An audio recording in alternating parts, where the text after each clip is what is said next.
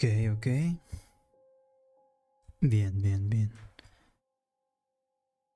Ya estamos en vivo en YouTube, Facebook y transmisión en Twitch para que sea de backup. Excelente. ¿Qué tal amigos? Bienvenidos a un episodio más de Misteria, el programa donde hablamos, discutimos y revisamos los misterios misteriosos de los misterios extraños. Les saluda a su amigo y anfitrión Pepe Almaguer o Joseph Black saludándolos una vez más. Este, ya los teníamos un poco abandonados, lo lamentamos. Como saben, mi compañera Chris se encuentra en Japón y afortunadamente le está yendo increíble. Gracias a Dios, Chris se encuentra con bien y está triunfando en su, en su trabajo. Y esperemos que cuando regrese, regrese con bien y con el mismo éxito que ahorita le ha estado dando. Te mando un saludo hasta allá, Chris. Y pues este, los episodios se tienen que seguir haciendo. Cuando se haya, se encuentre la manera en que podamos este, coincidir, pues con mucho gusto vamos a hacer más episodios juntos con, pues, con mi compañera Chris. Pero de antemano aquí les tenemos más misteria, más para rato. Y, es la segunda parte del episodio de 20 crímenes tétricos ocurridos en Monterrey, Nuevo León. Para la gente que escucha fuera de México. Yo soy de Monterrey, Nuevo León. Este Nuevo León es el estado, Monterrey es la ciudad, pero a todos le decimos Monterrey. Y esta segunda parte tiene uno de los casos más famosos y controversiales que han acontecido en nuestra ciudad, que han sido muy mediáticos y no solo han sido muy sonados solamente en Nuevo León, en todo México y en toda Latinoamérica. Y les presento primero que nada el primer caso llamado... Aquí tengo mi texto, un momento, porque ya aquí tenemos todo preparado, ¿verdad?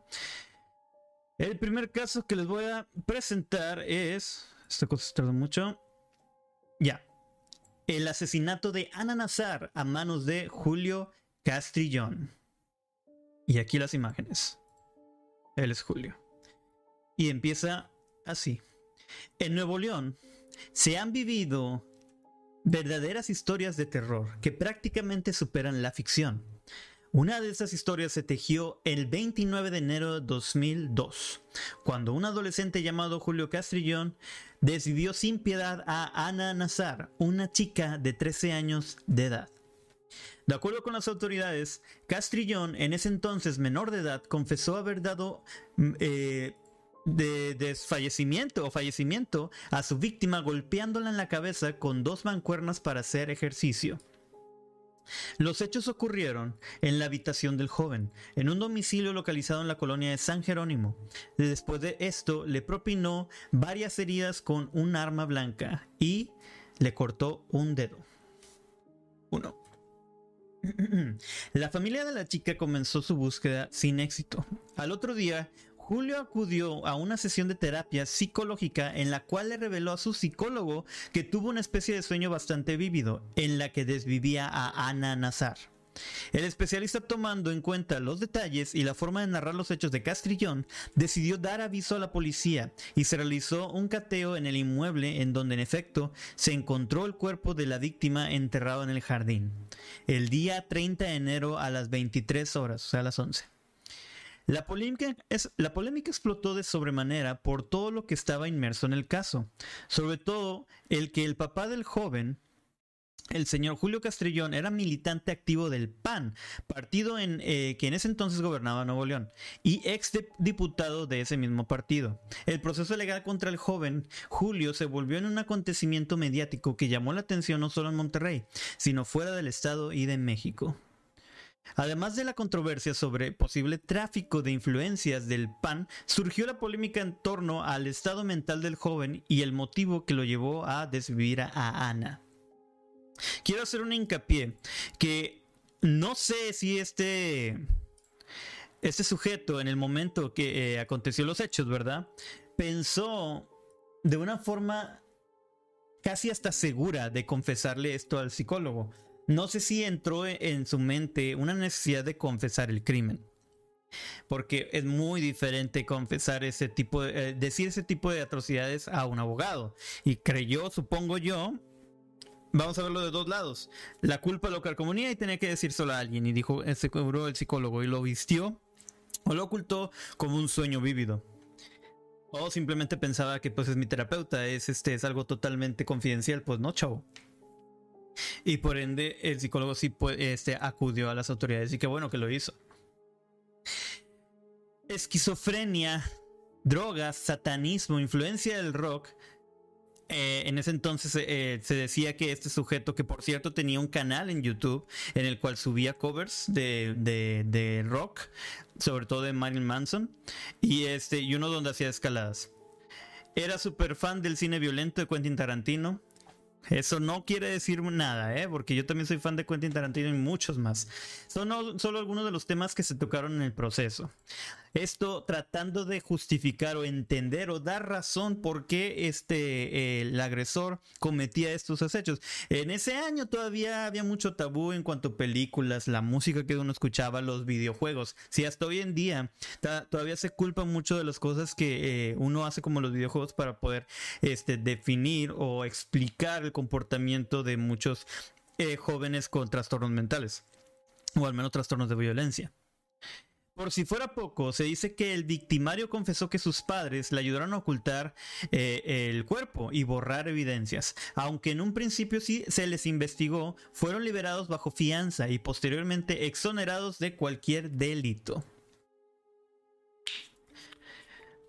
A final de cuentas, Julio Castrillón fue internado en el Consejo Tutelar de Menores, en donde estuvo hasta el 2017. Durante su estancia en el, tutelar, Julio se vio envuelto en algunas peleas y dos intentos de fuga.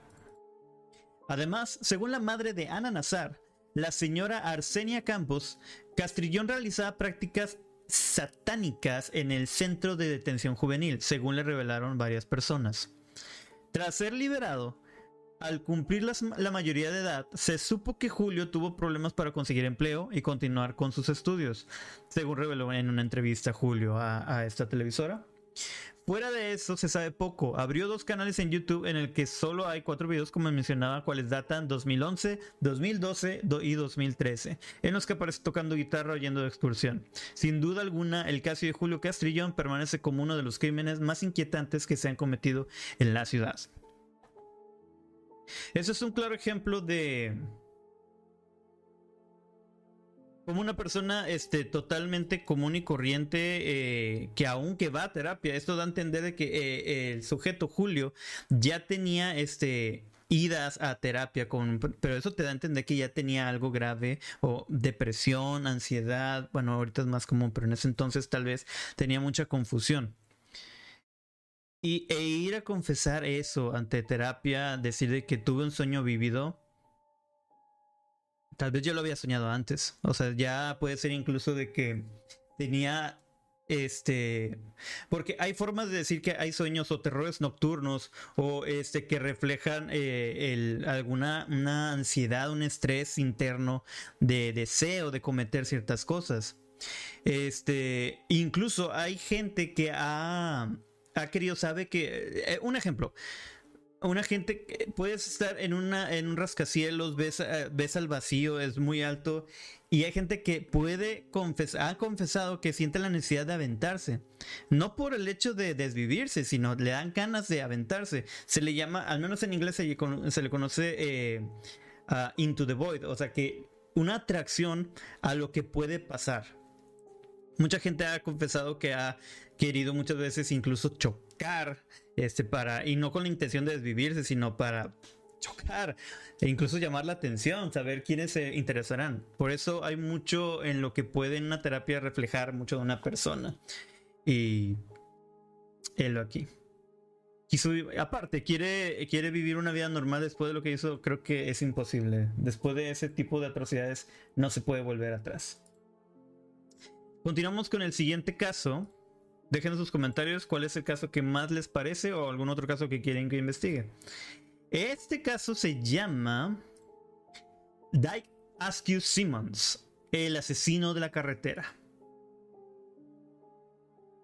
Y aquí están las imágenes. L. Simmons, el que tengo aquí de este lado. Dice así, y cito. La noche del 12 de octubre de 1959 se registró uno de los peores multihomicidios del siglo pasado en Nuevo León. el caso de el asesino en la carretera. Este crimen se dio en el kilómetro 26 de la carretera Laredo. Creo que sí me escucho bien, veo que la voz está bien. Me dicen si alguien me puede comentar si se escucha mal, se escucha bien, si le tengo que subir o no. A kilómetro 26 de la carretera eh, a Laredo. Laredo Monterrey más bien. Cuando se averió el vehículo en el que viajaba la familia Pérez Villagómez, compuesta por los hermanos Raúl de 32 años, Marta de 20, Hilda de 19 y Juan Manuel de 13 años. En ese punto de la carretera se descompuso el vehículo y a pesar de que eran las 9 de la noche, Raúl decidió ir a buscar ayuda a Sabinas Hidalgo, quedándose en el vehículo sus tres hermanos. Al regresar horas después, ya con una grúa, se topó con un escenario aterrador. Marta y Juan ya estaban sin vida, mientras que Hilda estaba agonizando. Alguien les había disparado en diversas ocasiones. De hecho, aquí pueden ver esta. Eh, vamos a separar para poder manipular. Esta noticia, esto es del periódico. Lo voy a poner un poco más para acá. Ahí estamos. Muy bien. Continúo. A pesar de su mal estado, Hilda alcanzó a dar una descripción llamativa del agresor. Se trataba de un estadounidense blanco, o caucásico incluso es como lo escribió, que traía una cicatriz en el labio superior. Llegó ante ellos ofreciéndose ayudar a encender el vehículo, y como no pudo, los hermanos se rieron, lo que generó la furia del desvividor, quien sacó un revólver y les disparó en varias ocasiones. Tras la investigación, se logró ubicar a un estadounidense que ese día cruzó la frontera hacia México. Fue aprendido y fue cariado con Hilda. Para ver, o sea, lo pusieron cara a cara, a eso se refiere, para ver si lo podía reconocer. Aunque dudó, terminó por afirmar que definitivamente y concluyó que él era el desvividor.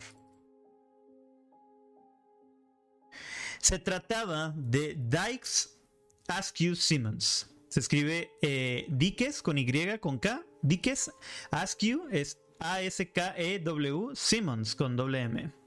Dice Askew Simmons, un estadounidense con un amplio historial de internamientos en hospitales psiquiátricos. Él siempre negó su culpabilidad y nunca se encontraron evidencias. O sea, no, al menos no importantes que lo pudieran este, definir que eh, estaban en que, que concluyeran en su contra, vaya. Solamente el señalamiento dubitativo de Hilda, quien desafortunadamente falleció días después. Fue, sentenciado y en varias ocasiones se fugó del, penal del Topo Chico. La última vez alcanzó a llegar a Los Ángeles y nunca fue reaprendido. Años después, eh, murió desvivido durante una pelea.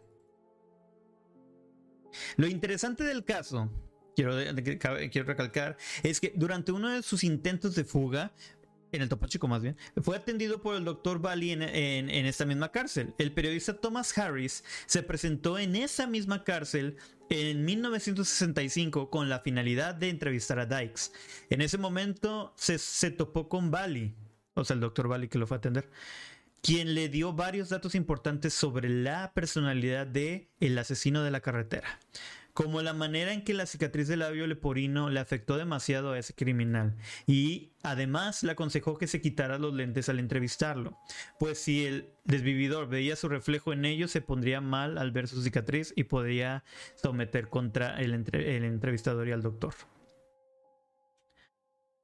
Y a la postre este encuentro eh, influenció a Harris para crear el personaje de Hannibal Lecter basado en el Dr. Valley y el de Francis Dollar, del Dragón Rojo basado en Dykes Askew.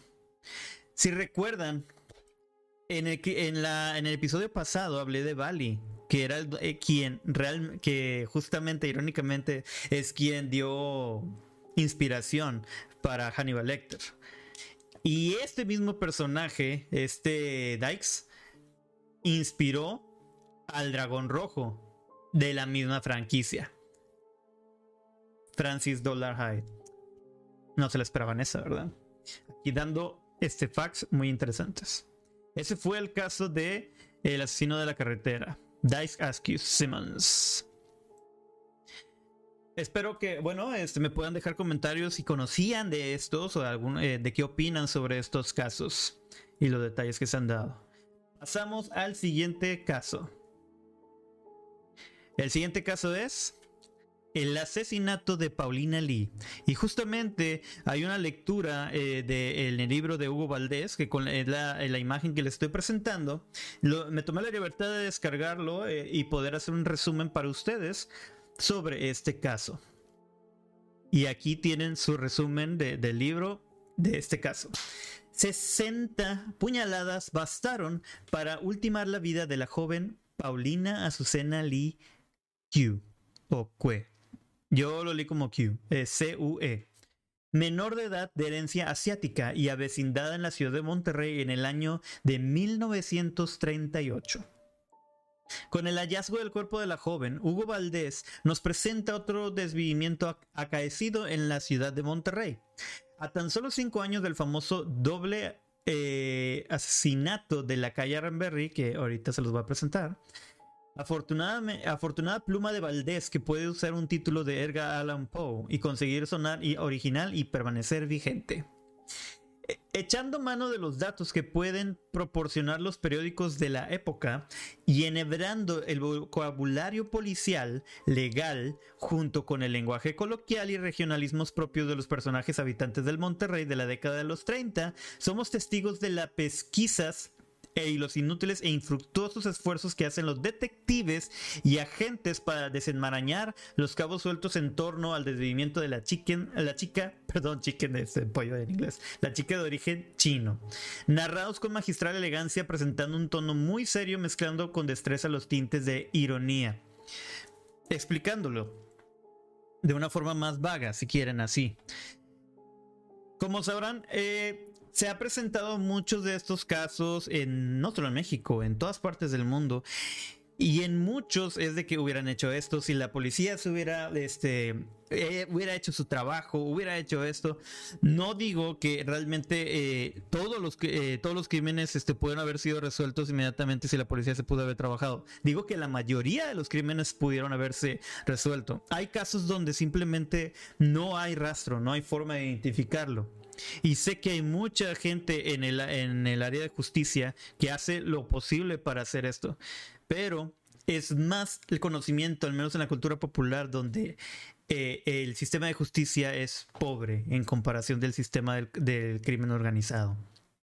Y en este libro lo reflejan de una forma irónica, este, incluso de, sátira, y te lo puede mostrar de que qué tan fácil pudo haber sido si hubieran hecho esto. Y muchos crímenes hoy en día que presentan donde tratan de ocultar cosas o simplemente el hecho de la incompetencia, pero no es en todos los casos. Solo quiero aclarar eso. Ahora, los comercios, hospitales, paseos y lugares de recreo nos presentan las locaciones donde pudo suceder el crimen y vamos por las calles del centro de la ciudad entretejiendo los instantes en los que Cesario, un joven enamorado de, la asiática, de la chica asiática Lee, Así es como le definen. Siempre, de hecho, en el libro definen mucho la palabra, se me hace algo, algo un poco racista, pero dice la palabra chinita. Siempre le dice chinita Lee. Así que yo le voy a decir la asiática, la chica de descendencia asiática, Lee. O nomás, la chava, Lee. Dice y se desdice sobre los motivos por los cuales llevó a cabo el desvivimiento. Sin embargo, conforme va aumentando la tensión narrativa, vamos descubriendo que no puede ser posible que el chico haya actuado solo que los celos hayan causado el desvivimiento incluso llegamos a convencernos de que los verdaderos motivos del crimen son otros distintos a los temores de un joven enamorado. Las múltiples transcripciones del desvivimiento nos hacen dudar hasta del personaje más débil. La novela presenta diferentes versiones del desvivimiento mezcladas con diferentes momentos en la historia de la criminalidad en Monterrey en combinación con la impunidad y la corrupción así como los diferentes problemas de higiene y salud que viven los habitantes regiomontanos. Perdón. como el hecho que los estancamientos de agua puedan propagar el paludismo. Hay muchas zonas, y, no solo en Monterrey, muchas partes de México, donde como el, eh, de Suchaca, que es en México, que es un área eh, algo pobre que que con la contaminación es muy grande, es muy, es muy vista y es muy evidente. Aquí también, este, por la lo del paludismo se refiere por la proliferación del mosquito anófeles o la rabia por la cantidad de perros que hay sueltos en la ciudad. Por este motivo hay un viejito apellidado Lobo a quien se le encarga envenenar a los canes para que la gente no se contagie de rabia o de enfermedades transmitidas por las pulgas. En ese entonces dice en la obra de Hugo Valdés que hay un personaje basado real, o sea, esto es en hechos reales, que ese viejito llama, eh, que le apellidan Lobo, se encargaba de desvivir perritos, envenenándolos. Con la intención, o al menos la justificación de esto, es para evitar propagar la rabia. No hay justificación para este, desvivir animalitos en, en mi punto de vista. Pero en fin. Las múltiples historias referidas dentro de la historia del desvivimiento de Paulina Lee nos hacen muy entretenida la lectura de esta novela, ya que no solo nos pasea por las calles de la urbe en ciernes, sino que nos presenta la cartelera de espectáculos a los que la gente tenía acceso en esos años. Receptores de la modernidad y del cambio del orden mundial. Valdés nos habla de las posibilidades de recreación según la capacidad económica del personaje, sus gustos, sus preferencias culturales, y nos hace un, un contraste entre la juventud de Paulina Lee y Blanca Nieves y, de hecho, eh, y lo menciona mucho, es el primer largometraje de Disney y fue justamente estrenada en 1937, cuando este caso fue en el 38, o sea, por eso hace muchas referencias a Blancanieves. Estaba, eh, vaya, eh, la película estaba de moda. Nos describe con detalle los pensamientos de Paulina Lee cuando estuvo en la sala del cine en compañía de Cesario Cabe menciona que Cesario es el pretendiente que pasa a ser el principal sospechoso del atentado. Y el temor que comienza a sentir por ser de la misma edad de la princesa del cuento y ser capaz de levantar pasiones como las presentadas en la adaptación del cuento de Grimm. El desvivimiento de Paulina Lee nos ofrece un recorrido por lugares, calles, testimonios, estilos de vida, posibles accesos a los hogares de los años 30, asimismo un periplo de por las costumbres y las necesidades a lo que los hombres y mujeres regiomontanos se ceñían conforme a la ciudad crecía y les mostraba sus lados más oscuros. La novela tiene todo para crear una atmósfera de desasosiego y despierta la curiosidad por entender los oscuros secretos de la psique humana que tentada por los deseos y las pasiones es capaz de llegar al crimen por despecho o por placer. El final de la historia nos sumerge en las acciones de la naturaleza propia de las características geográficas de la ciudad, rodeada de montañas y construida a todo lo ancho y largo de un río aparentemente manso. No hay inocencia en esta historia, todo va a depender de los puntos de vista con que seamos capaces de observar las posibilidades del crimen, lo que implica la impunidad y la violencia suscitada por las exaltaciones. Los invito con toda confianza a que lean este libro donde relata paso a paso. No puedo dar ya, eh, o sea, les digo desde el inicio qué fue, cómo fue el crimen, pero todo lo conllevado dentro de esto mismo no sale a investigación por ende, asumí que es por no puedo espolear porque pues hasta un eh, una forma de infringir derecho de autor. Pero pues obviamente los invito a que consigan este libro y este para que lean el caso de Paulina Lee. Nos quedan dos casos y son los más mediáticos que ha habido en Monterrey. Quiero que me dejen ahí sus comentarios en caso les interesa leer el libro y me dicen si lo leyeron, etcétera. Les presento el penúltimo caso de esta, de este, de esta segunda parte y es el crimen de la casa de Aranberry, muy sonado aquí eh, en Monterrey. Y aquí las imágenes. Voy a quitar esto para que no me cubra mi carita hermosa. y comenzamos. La ciudad de Monterrey gozaba de gran tranquilidad durante el año 1933. Pues a pesar de ser una metrópoli, que comenzaba a crecer de manera increíble, había estabilidad, paz social y poco a poco la economía se iba mejorando.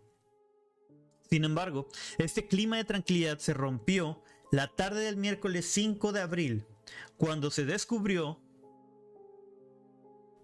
un momento, es que... Ok, cuando se descubrió un horrendo crimen ocurrió en el domicilio ubicado en el número 1026 de la calle Aranberry, entre Diego Montemayor y Manuel Doblado. De hecho, aquí les pongo una... Una ubicación de Google. Google Maps. Aquí está la ubicación de Aranberry. Continuamos. Entre Diego Montemayor y Manuel Doblado. Resulta que el señor Delfino Montemayor regresó a su casa después de una extenuante jornada en la, en la fundidora de Monterrey, encontrando desvividas a su esposa Antonia Lozano y a su hija Florinda. El crimen fue terrorífico. Ambas fueron agredidas sexualmente y eh, no sé si puedo decir la palabra, pero este eh, eh, hicieron un daño a sus cuellos. Creo que puedo definirlo así. Obviamente desvividas. En la casa había sangre por todos lados y desorden total. Al ser una ciudad pequeña, la noticia corrió inmediato y pronto se levantó un ambiente de terror y condena social hacia el crimen. Los cuerpos fueron enterrados en el Panteón de Dolores. El señor Delfino y la población en general exigieron justicia a las autoridades. Una de las pistas que más llamaron la atención de los detectives era que no había forzaduras ni en puertas ni en ventanas. No había forcejeos, no había ventanas rotas, nada. Por lo que él o los presuntos eh, desvividores habían ingresado con el permiso de los habitantes de la casa de Aranberry. Así, tras analizar la, escena de crimen y algunos testimonios, se supuso que el crimen se dio inicialmente para cometer un robo, pero que el hecho se salió de control. Varias pistas llevaron a dos sobrinos de la señora Delfina y a otros dos vecinos cercanos, entre ellos algunos rastros, entre ellos algunos rastros de sangre que quedaron en calles aledañas, tras los interrogatorios se confirmó que los cuatro estaban implicados en el desvivimiento. A ellos confesaron el hecho. Se trataba de los jóvenes Gabriel Villarreal, Emeterio González de León y los hermanos Eliodoro y Fernando Montemayor. De hecho, se dice que un loro que se encontraba en la casa de Aranberry, mascota de los Montemayor, repetía con frecuencia, diles que no me maten, Gabriel factor que facilitó la captura realizada por los agentes policiales. Esta es una de las cosas más interesantes. O sea, tenían un loro, tenían un perico, un cotorro, como quieran decirles, que a los que no saben, este, muchos este, repiten ciertas palabras. El animalito les ayudó a encontrar el crimen. O sea, como un animalito, un ave, ayudó más que muchos, este, a veces, elementos detectivescos, o sea, eso fue una forma inmediata para detectarlo. Diles que no me maten, Gabriel. Eso fue lo que dijo eh, este, la mascota. Factor que facilitó la captura realizada por los agentes policiales. Pero la historia no quedó en eso. Y es que al difundirse la noticia de la captura de los cuatro desvividores, la población rondaba las instalaciones de la policía, buscando linchar a los, a los criminales, con justa razón. Ante eso se aplicó la, llamada ley fuga. Se dice que las autoridades policiales hicieron una reconstrucción de hechos para ver la manera en que se iban a repartir el botín, esto en la comunidad de La Loma, cerca del antiguo cementerio del municipio de Suazua. Los encargados, los oficiales encargados, señalaron que durante la diligencia un comando armado les disparó, situación que fue aprovechada por los cuatro delincuentes para intentar huir por lo que tuvieron que dispararles para evitar la fuga, provocándoles la muerte de manera instantánea. Venganza del pueblo. Y de hecho aquí tengo esta este espectacular de, del norte el castigo, la posibilidad aseguró de que un comando, o sea, los ejecutaron. Literalmente no se iban a salir con la suya. el pueblo no estaba de acuerdo que los, que los encerraran, tomaron justicia a propia mano. Es una delgada línea entre lo correcto y eh, lo que, lo que conlleva a manifestar la justicia. ¿Cuántas veces el pueblo no este, pudo, ha, podido presentarse ante eso? Pero debido a ciertas leyes, uno no puede hacer nada. Incluso hoy en día, este, las, las leyes defienden más a los criminales. No puedes defender, si entran a tu casa, no puedes tener un arma mayor a la de, del criminal no te puedes defender con esa. Tienes que defenderte con algo igual o menor, que se me hace una tontería. En Estados Unidos existe lo que se llama home defense, o sea, la gente, por eso también eh, en Estados Unidos tienen tanta facilidad de conseguir armas, porque tienen esas leyes de home defense tienes este a, disposición. Y dices ok puedo defenderme pero también pasa eh, el hecho de que pues puede ser utilizadas para un este para las cosas que han pasado masacres. Por eso siempre no se puede encontrar un balance en cuanto a esto. No debería ser tan sencillo poder conseguir este armas de fuego en cualquier lado en ninguna parte del mundo. No debería ser tan sencillo. Deberían estar este fuera de la población. Eso ayudaría bastante. Continúo. Posteriormente, los restos de los cuatro desvividores fueron expuestos en Monterrey para tranquilizar a la población. Sí, o sea, los presentaron, mostraron de que comete, aquí está la justicia y para que confirmen el pueblo y la gente que ya no existen. Después de esto se escribieron dos libros sobre este crimen y de ahí se creó una serie de historias de terror en la que se habla de apariciones y ruidos extraños que se dan en la vieja casona en la calle de Aranberry. Esto motivó la llegada de investigadores paranormales de varias partes del país, así como de sectas satánicas que usaban el lugar para la realización de ritos. Finalmente, en 2010 la casa fue puesta a la venta y de inmediato surgió un valiente, entre comillas, que pagó por ella 3 millones de pesos. Hace unos meses se hicieron algunas maniobras de limpieza en la vieja casona, pues se iba a utilizar para un negocio de hamburguesas, pero hasta hoy en día sigue deshabitada. Ese fue el caso de la casa de Aranberry. Eh, aquí puedo mostrarles eh, la casa, cómo se ve, para la gente que no es de, de, Monterrey. Esa es la casa de Aranberry, como se puede ver ahorita. Literal, busqué en Google Earth y también eh, en imágenes de la casa como se ve actualmente, solo me sale esto. Y no recuerdo que realmente se haya hecho algo al respecto. Esa es la casa. Una muy triste historia. Aunque se tomó justicia, ah, se tomó justicia, eso no va a regresar a, las, a las víctimas, que es muy triste. Que en paz descansen. Ese fue el penúltimo caso de este episodio. Quiero tomar eh, la oportunidad de agradecer a la gente que ha estado al pendiente de todos los episodios, han estado viendo y escuchando a Misteria. Eh, en las plataformas de podcast. Nos han llegado correos donde eh, el podcast se ha posicionado en muy buen lugar entre las comunidades de paranormal y de true crime. Gracias, muchas gracias y lamentamos este no poder eh, eh, haber hecho más episodios con anterioridad. Honestamente, a veces es, es, complicado tomar mucho el tiempo necesario para generar episodios este, con la calidad que se merece. Y pues ya había decidido seguir este, pero que eh, teníamos unos episodios que queríamos hacer, este, eh, Chris y yo, pero pues el tiempo a veces no ayuda. Está en Japón, o sea, realmente el, el, horario es muy, muy diferente.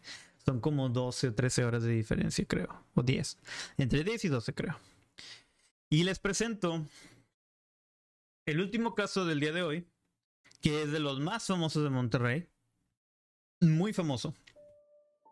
Este es el caso del asesino de Cumbres. Tiene varios nombres, de hecho. El caso Diego Santoy. También incluso eh, este, de la familia, el, el de los hermanos de Peñacos. Y aquí las imágenes que les presento.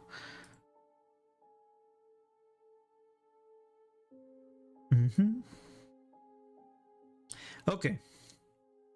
¿Quiénes son ellos? Podrás ver. Él y ella son es Erika Cos y Diego Santoy Riveroy. Este tal vez es el caso criminal más impactante en la historia de Monterrey. De hecho, sí podría competirse en el, primer lugar. El, el, de los hermanitos de Peña, Peñacos a manos de Diego Santoy. Eh, este es uno de los crímenes más sonados que han ocurrido en Monterrey, caso que adquirió notoriedad no solo en México, sino también fuera de las fronteras nacionales. Pero, ¿qué fue lo que pasó y cómo ocurrió? Hoy les cuento.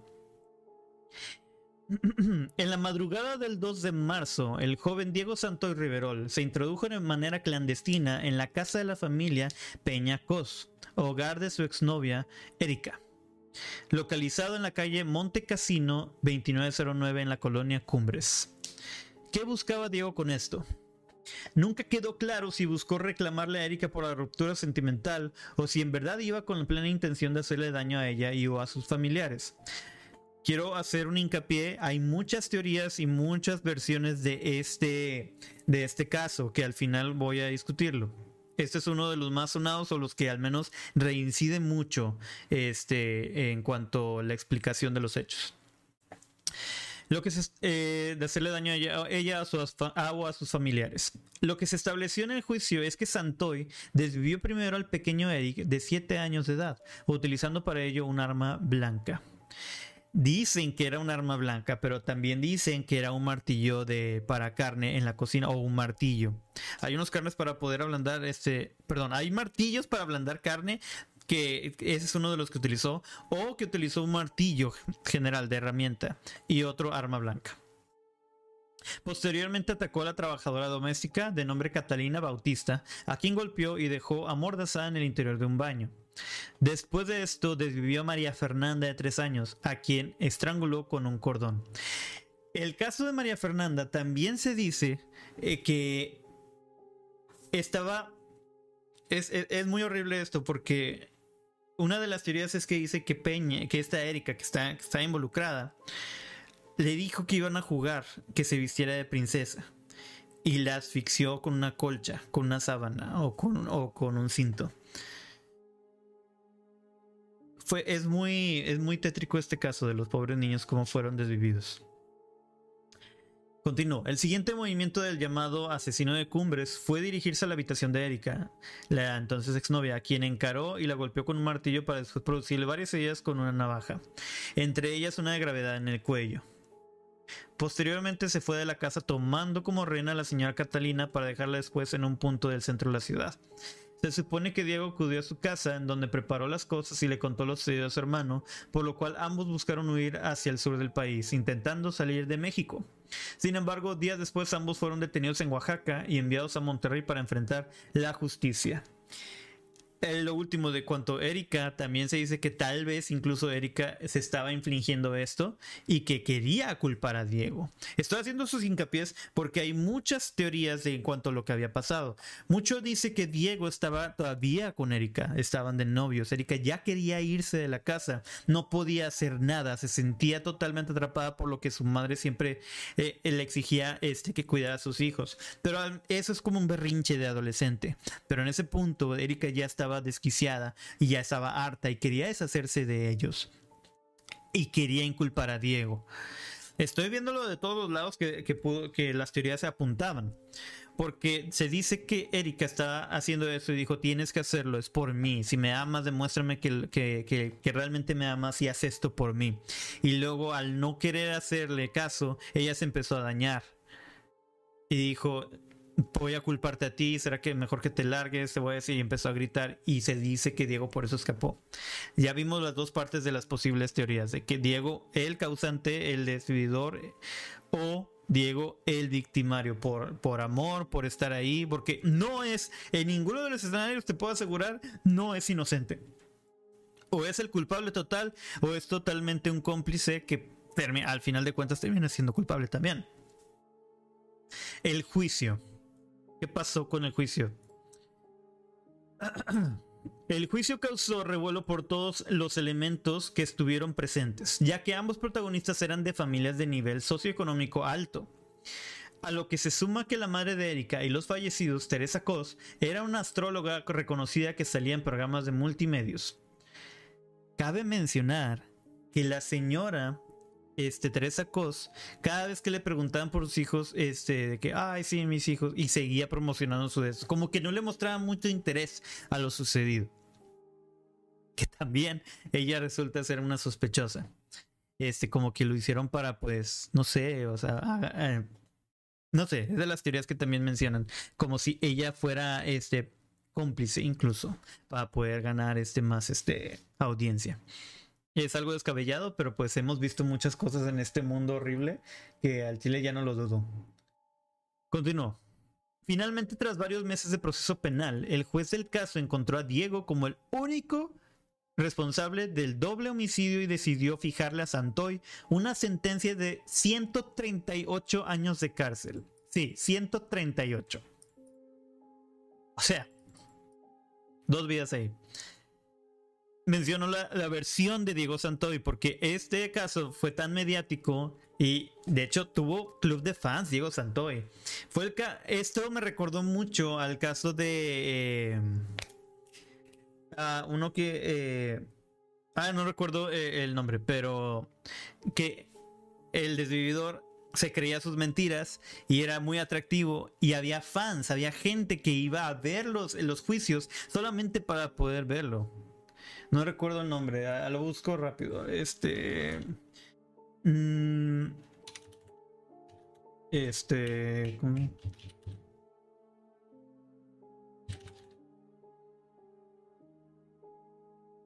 Ted Bundy, ya.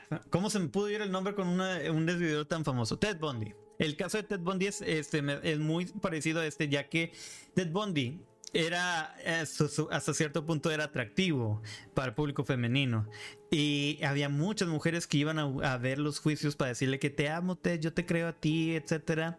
Y justamente tuvo eh, relaciones con, con fans con la club de fans. Pasó también con Diego y ahorita les cuento eh, por, qué, quise dar hincapié a esto. Primero que nada, la versión de Diego Santoy. Diego negó en todo momento ser el desvividor de los hermanos Peñacos. Al contrario, declaró que fue Erika quien había dado muerte a los pequeños porque ella estaba harta de que su mamá le asignara la responsabilidad de cuidarlos. El asesino de Cumbres declaró Perdón, se saltó la página. Declaró en varios espacios que esa madrugada, como otras, acudió a la casa de Erika para sostener relaciones sexuales y que al estar con ella en la cocina despertó el pequeño Eric, lo que causó la molestia de ella. Y así sin más le pidió a Diego que lo desviviera con un cuchillo. Sin embargo, se negó. Entonces Erika le pidió que tomara a su hermano para clavarle varias puñaladas. Después dieron eh, desvivimiento a María Fernanda, a quien le hicieron creer que iban a jugar con el cordón. La versión nunca fue aceptada por el juez. También declaró Diego que sostuvo relaciones sexuales en varias ocasiones con Teresa Cos, la mamá de Erika, y que al, que al interior de esa familia había, varios problemas. Como que estaba de más decirlo, de que, de que a mí tenían como estancia mental aparentemente. Sí tenía problemas, definitivamente, Diego. La vida en reclusión de Diego. Esto es lo que quiero mostrarles. Diego tuvo un hijo. A ver, voy a quitar esta imagen. Vamos a mover hasta acá. Dices, ¿con quién? ¿Con Erika? No. No, definitivamente no. Santoy fue considerado como un reo tranquilo en el penal de Cadereyta. Durante su estancia en prisión mantuvo una relación sentimental con una joven que al parecer formaba parte de su club de fans y con ella procreó un hijo debido a la, por respeto al niño y a la mujer, no voy a decir sus nombres. No voy a decir sus nombres y este, simplemente decirles que Diego, al igual que Ted Bundy, tenía su club de fans y que también este, tuvo este, relaciones con fans y que tuvo hijos. Y dices, ¿qué pasó con Erika? ¿Qué fue de ella? Bueno, Erika se casó. Aquí está Erika con su esposo. Se supo que salió del país luego de los trágicos hechos y que posteriormente se casó en 2014 en San Miguel de Allende, Guanajuato. Y se fue del país. Ella se pasó este, del país. A partir de que sucedió el juicio y lo demás, ella dijo, vámonos. De aquí no. Y que. Y quiero mencionar incluso que la sentencia de Diego. Bueno, esto es igual. Ah, bueno, ahorita les muestro esto. La casa. La, la sentencia contra Santoy se anula y se reabre el caso. Este caso tuvo un giro impensable. Y es que el 14 de febrero del 2020 se hizo público que un juez aceptó un recurso de amparo tramitado por los abogados de Santoy y ordenó la anulación de la sentencia y la reposición de los careos. Sin embargo, el 12 de marzo del 2021, se ratificó la sentencia de 71 años, 7 meses y 27 días de cárcel a Diego Santoy por el doble homicidio de los hermanitos Peñacos, intento de homicidio en contra de Erika, privación ilegal de la libertad y robo de vehículo. En resumen, gente, les voy a decir cómo fueron los cargos este, hacia eh, Diego Santoy. Fue sentenciado primero a 138 años, pero en marzo de 2021 se volvió a dictar una sentencia luego de que la defensa de Diego Santoy Rivero la apelara. El abogado de la familia Peñacos confirmó que la nueva sentencia para el desvividor de cumbres es de 71 años y 7 meses, además de que se obligó a pagar montos económicos por reparación de daños a las víctimas involucradas. Y tengo las cantidades, porque aquí se investiga. Perdón. 217.139 pesos por el, el desvivimiento de los menores Peñacos y León. 23.400 pesos a Teresa Cos y a su esposo para tratamiento psicológico. Dos, perdón, 10.400 pesos a Erika Peñacos por tratamiento psicológico. Y por último, 23.400 pesos a Catalina Bautista Juárez, la empleada doméstica, por tratamiento psicológico también. O sea, 71 años y este casi casi los 500 mil pesos este para poder eh, remendar los daños psicológicos. Y lo que quería mostrar al final, ¿qué pasa con la casa de la Peña Cos? Porque el caso volvió a llamar la atención a finales de agosto del 2021, porque la casa en lo que ocurrió este hecho fue demolida. Y aquí la imagen de la casa. ¡Pum!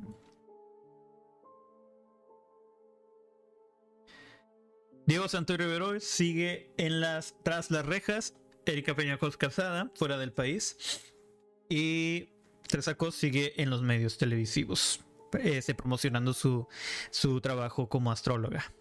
Y ese fue el caso Diego Santoy Riverol. Ahora, platicando un poco de lo sucedido, como mencionaba, hay muchas este, inquietudes, como no, no hay videos de eh, no hay evidencias en la casa. Solo es que el hecho, la forma de actuar de Diego lo, lo puso donde está ahorita. No supo cómo actuar. Digamos en caso que realmente él fue simplemente víctima de las circunstancias. No supo cómo actuar. Y no digo que cualquier persona sabría cómo actuar en esa situación. Sin embargo, el, el miedo, el impacto de lo que estaba pasando, no sabes qué hacer. Pensando en el hecho de que Erika realmente fue la, causante, la, que, la del plan, Diego estuvo ahí. Diego presenció, no dijo nada ah, y escapó. Si realmente no eres parte del hecho, tratas de detenerlo y tratas de hacer algo al respecto.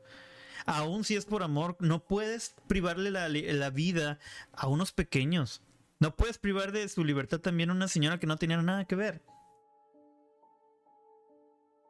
Es fácil este decir que, haría uno, pero obviamente la situación, en esa situación extrema, pues no justifico, al contrario, sino uno siempre debe estar pendiente y consciente de lo que está pasando a su alrededor y Vaya, o sea, es algo hasta lógico. ¿Cómo vas a privarle la vida a un niño? Y por más que ames a la persona, eso ya es totalmente ilógico y debesnable. Yo siento que no hay este.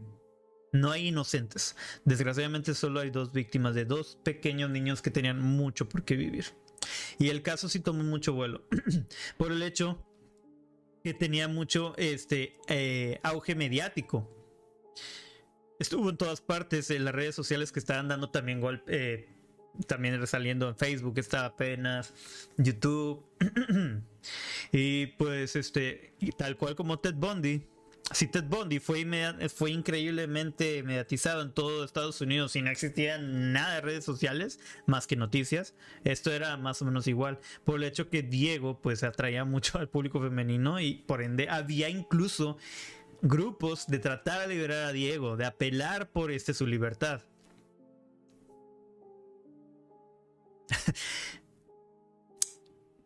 es igual que Ted Bundy en este caso. Pero bueno, al menos el caso de Ted Bundy, él se creía totalmente, él definitivamente eh, y se pudo demostrar que él fue el desvividor de todas esas mujeres, pobres mujeres. Pero el vato realmente estaba en su mente que él era inocente, se creía sus propias mentiras, estaba totalmente idiotizado por su, su forma de engañar a las personas que él se engañó a sí mismo. Y bien, este es el último caso del episodio del día de hoy, del 20 crímenes en Monterrey, Nuevo León, parte 2. Espero que les haya gustado. Si eh, me pueden dejar en comentarios qué, qué, es lo que más les gustó de los casos, cuál es el caso más este, esperado, si alguno de sus casos que estaban esperando no está en la lista para considerarlo en el siguiente. Me quedan todavía 10 crímenes para hacer dos partes más para cerrar esta saga de los 20 crímenes en Monterrey. Quiero agradecer mucho a las personas que han estado este, al pendiente del programa, que están apoyando constantemente eh, Misteria. Me gustaría hacer más episodios y los voy a hacer. Ahí disculpen este, ese tiempo, pues sí, he estado ocupando en mi trabajo y pues también tratando de, tomar tiempo y encontrar el tiempo necesario para poder eh, hacer episodios con Chris. El programa tiene que seguir. Obviamente, en cualquier momento que tenga tiempo mi compañera, pues ahí vamos a aprovechar para grabar incluso episodios y subirlos a YouTube y también a Spotify. Recuerden seguirnos en nuestras redes oficiales. Estamos en Instagram, YouTube, Facebook, eh, TikTok. Ya no hemos subido nada, necesitamos este, un editor de videos para empezar a subir otra vez. Y en todas las redes oficiales de podcast, como Apple Podcast, también estamos en Deezer, estamos en Google Podcast, pero sobre todo en Spotify, ah, Amazon Music también, pero en Spotify estamos como Video Podcast, Misteria Podcast. Bueno, eh, eso ha sido todo. Nosotros somos Misteria Podcast, yo soy Joseph Black, me pueden seguir en mi Instagram Joseph Black X. Ahí los voy a estar al pendiente de cualquier tema que les gustaría que checáramos, investigáramos y demás. Esto ha sido todo. Cuídense mucho. Hasta la próxima. Bye bye.